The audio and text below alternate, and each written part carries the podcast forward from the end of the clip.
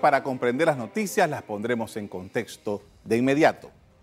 El presidente de Estados Unidos, Donald Trump, arrancó esta semana anunciando un bloqueo total contra el gobierno de Nicolás Maduro. En una carta dirigida al Congreso, Trump argumenta que esta acción se debe a la continua usurpación del poder por parte de Maduro.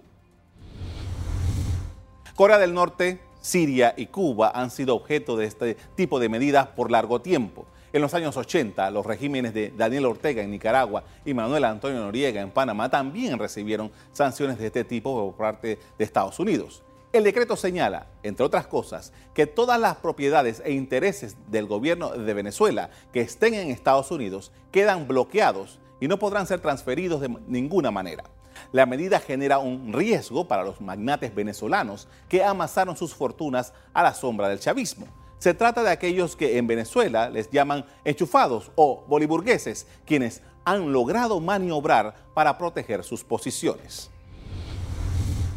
La orden ejecutiva también extiende la autoridad de imponer sanciones a terceros, a quien quiera que coopere, asiste o apoye al gobierno en disputa de Venezuela. Según informó el asesor de Seguridad Nacional, John Bolton, se trata de una medida que impacta a los países aliados con Maduro. Esto ahora cubre todo lo que tiene que ver con el gobierno de Venezuela, cada aspecto del mismo, y quizás aún más importante, extiende la autoridad para imponer sanciones a todos aquellos que cooperan, ayudan o apoyan cualquier elemento del gobierno de Venezuela. Así que eso incluye a cualquier entidad extranjera que contribuya a mantener el régimen de Maduro en el poder. Según voceros del gobierno de Nicolás Maduro, esta orden ataca a la población entera de Venezuela, a todos sus sectores económicos y sociales y reduce la disponibilidad de divisas. Seguimos siendo sujetos de agresión imperial e imperialista, no ahora de imperios europeos, sino del imperio que venía conformándose ya por aquellos años al norte de nuestro continente. Todos son testigos aquí, medios de comunicación, país que nos escucha, de las arremetidas inclementes, criminales del gobierno de los Estados Unidos, de su élite dominante, supremacista, racista, contra el pueblo de Venezuela. ¿Qué repercusiones puede traer el embargo total a Venezuela y cómo esto podría impactar a los países vecinos? El presidente interino Juan Guaidó se ha manifestado a favor de la decisión tomada en Washington. Hasta antes de este decreto, las sanciones tomadas en Estados Unidos afectaban a la industria petrolera venezolana, derivando en una profunda crisis económica. En buena parte, la situación de escasez de productos básicos, falta de divisas y el empobrecimiento ha impulsado al exilio a 4 millones de venezolanos en los últimos años, los cuales han llegado masivamente a varios países de la región, principalmente a Colombia, Perú y Chile. La retórica y las acciones que han tomado Washington lograrán hacer un cambio político en Venezuela. España, el politólogo Marcés Salamín, con quien vamos a conversar sobre la situación de Venezuela. Buenas noches. Buenas noches. Usted ha sido diplomático, ha estado en, Venezuela como diplomático y también eh, en funciones eh, en el gobierno de Carlos Andrés Pérez. Usted conoce bien Venezuela. Eh, la situación que ha presentado Donald Trump ahora, ¿qué se avisora para un pueblo que ha tenido un padecimiento, si le puedo llamar de alguna manera, por largo tiempo, eh, precisamente por el tema económico, para no hablar en este momento del tema político? Bueno, son medidas económicas que primero apuntaron a los personeros, luego a las empresas, ahora a los bienes eh, venezolanos en Estados Unidos y a lo que me parece todavía más difícil todavía para los venezolanos es que las nuevas medidas apuntan a castigar, a sancionar a terceros a sabienda de que en el régimen venezolano no hay un solo bien ni un solo servicio que se pueda mover sin el consentimiento o sin la participación de un personero del círculo cero de Cabello o de Maduro. De manera tal que incluso para los operadores extranjeros que simplemente eh, transan, digamos, con Venezuela bienes y servicios normales que pueden estar relacionados con comida, con medicinas, eh, con otros bienes eh, que se usan normalmente en la vida, eso van a quedar también dentro de la mira y es muy probable que afecte la operación de empresas incluso en nuestro país. Eso es un punto interesante porque ahí lo mismo que se van tirios que troyanos. Así es. Doctor, ah, yo decía en el segmento anterior que, bueno, eh, ahí tenemos los casos de Corea del Norte, de Irán, desde el año 79 por allá, en el caso de Irán, en el caso de Cuba desde el año 60 y algo. O sea, estamos hablando de tres países en los que Estados Unidos ha tenido toda una operación de bloqueo económico y sin ningún resultado político. Sí, han habido resultados políticos, pero no lo que ellos esperaban, sin duda, ¿no? Y claro está, son longevos todos estos regímenes y sobreviven relativamente bien. De manera que es de esperar que así como están concebidas incluso, habrá una dosis de sufrimiento todavía mayor efectivamente para la población, eh, porque entre más eh, resistan esos delincuentes que están eh, a cargo del gobierno y más se prolonguen estas medidas, más se irá secando el paquete de divisas y de bienes y servicios que estarán disponibles para los venezolanos.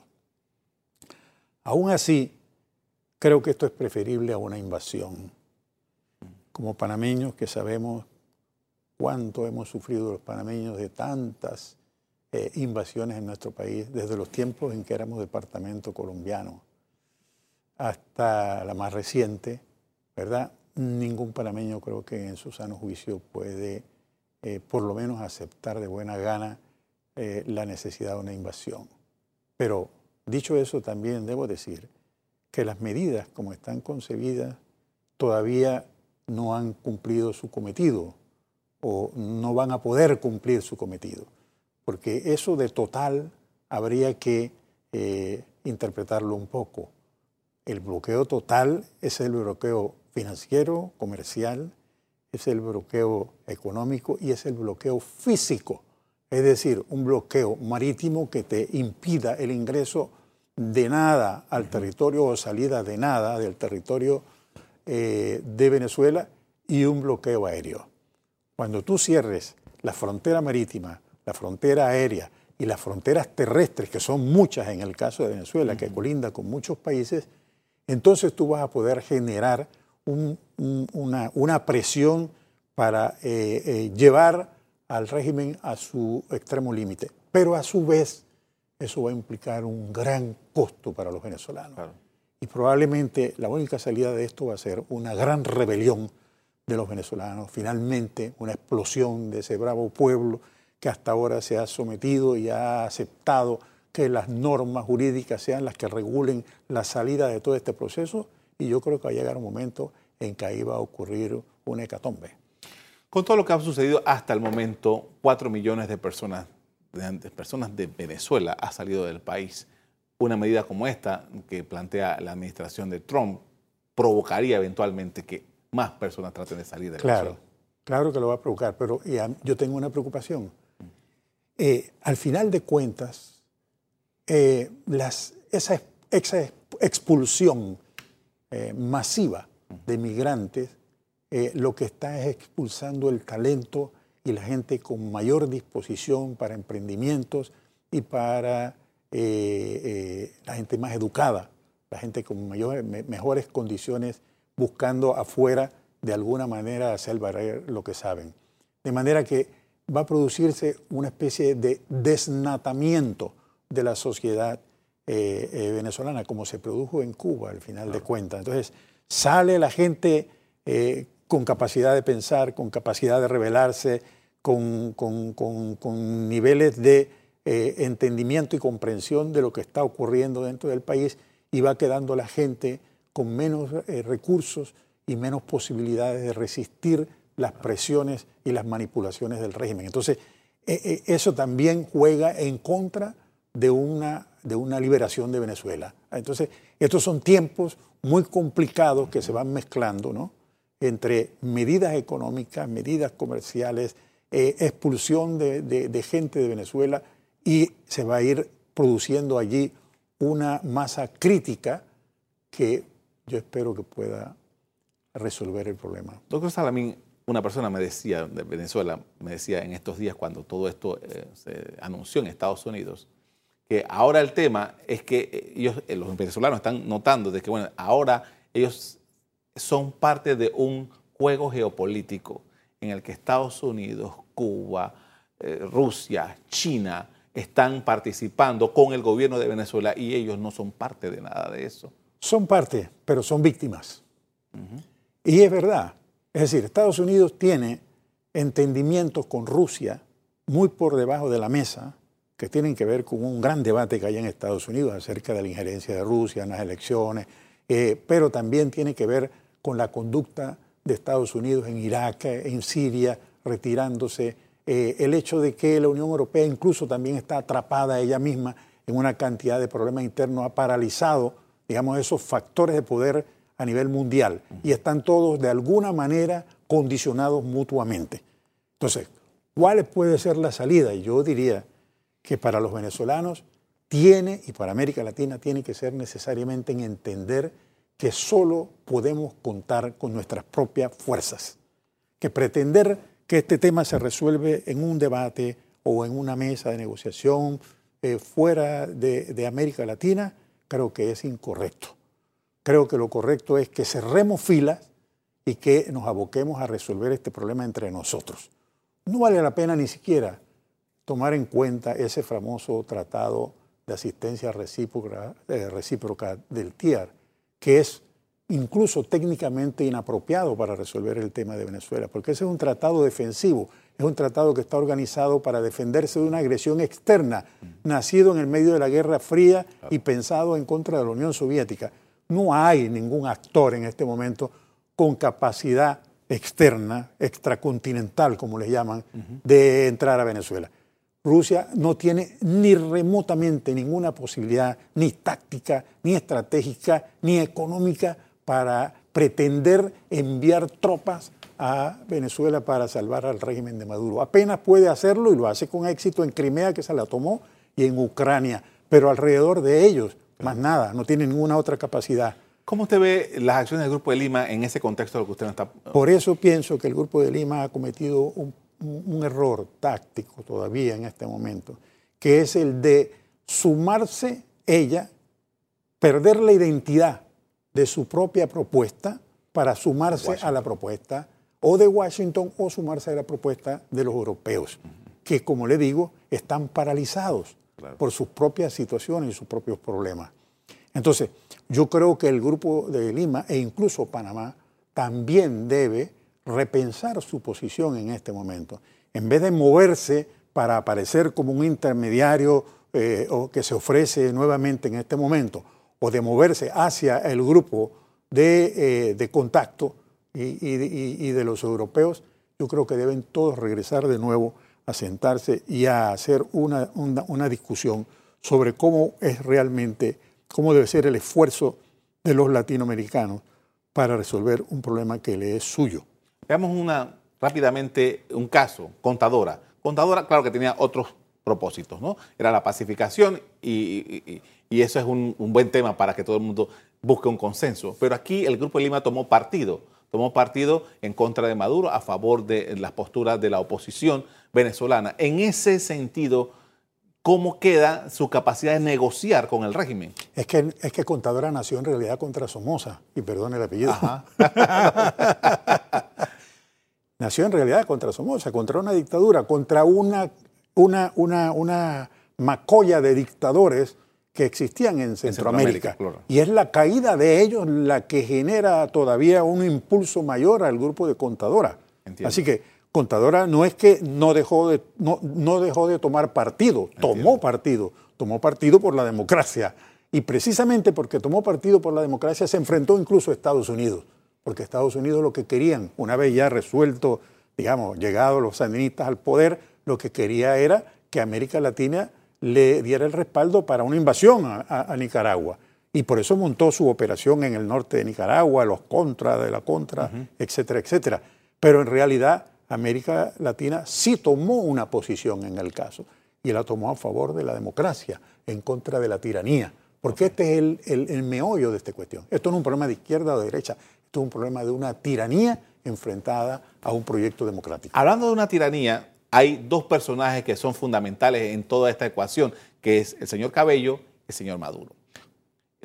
estas, estas acciones que toman Estados Unidos, de alguna manera, ese liderazgo que ellos tienen de hecho allí, ¿se puede ver de alguna manera uh, desequilibrado? Entre ellos. O individualmente. Bueno, yo creo que ahí no, no, es todo como se le pinta, ¿no? Es decir, no hay unidad monolítica. Eso se está desmoronando.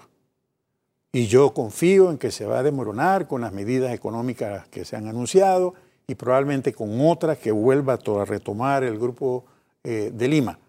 Y creo que en la medida en que se apriete, eso se va a ir aflojando y se va a ir desmoronando. De manera que nosotros sí tenemos que seguir esperando y creo que vamos a ver que hay salidas de militares que van a ir saliendo de, ese, de, esa, de esa trampa en que los tiene, de ese hueco negro sideral en que los tiene Cabello y Maduro. Estos dos personajes y los militares, de hecho, han estado um, haciendo negocios. Y parte de, me imagino que parte de lo que Estados Unidos está pensando es quebrar económicamente a estos grupos. ¿Usted está de acuerdo? Sí, pero mire, yo creo que a Estados Unidos un poco le falta inteligencia en términos de información de lo que pasa en Venezuela. Venezuela no es Panamá, insisto. Venezuela es un país enorme, riquísimo. Entonces, esa gente incluso todavía tiene la posibilidad de explotar recursos que quedaron escondidos en la, en la, en la, en la, en la fiesta petrolera. Como oro, el uranio, coltán, eh, plata, cobre, todas esas cosas. Aparte de eso, se han convertido en un centro en realidad de distribución de droga de nivel mundial. Entonces, no eh, perdamos de vista que tienen todavía capacidad para entenderse con el crimen organizado internacional y por esa vía favorecer el ingreso de divisas a cambio de protección, a cambio de financiamiento. Yo te doy el oro, tú me das la plata que tú recoges en tu sistema superprobado de recolección de miles de millones de dólares, porque el, crimen organizado es un negocio de miles y miles de millones de dólares, superior a la deuda de Venezuela que es 150 mil millones de dólares. Lo que quiero decir es que ellos todavía tienen posibilidad de acudir a algunos mecanismos que hasta ahora no hemos visto con claridad. Le agradezco mucho, doctor Salamín, haber compartido con nosotros estas ideas y estos pensamientos acerca de una situación que parece que no tiene fin en el corto plazo. Sí tiene fin. Lo que pasa es que nos va a requerir todavía de sufrimiento.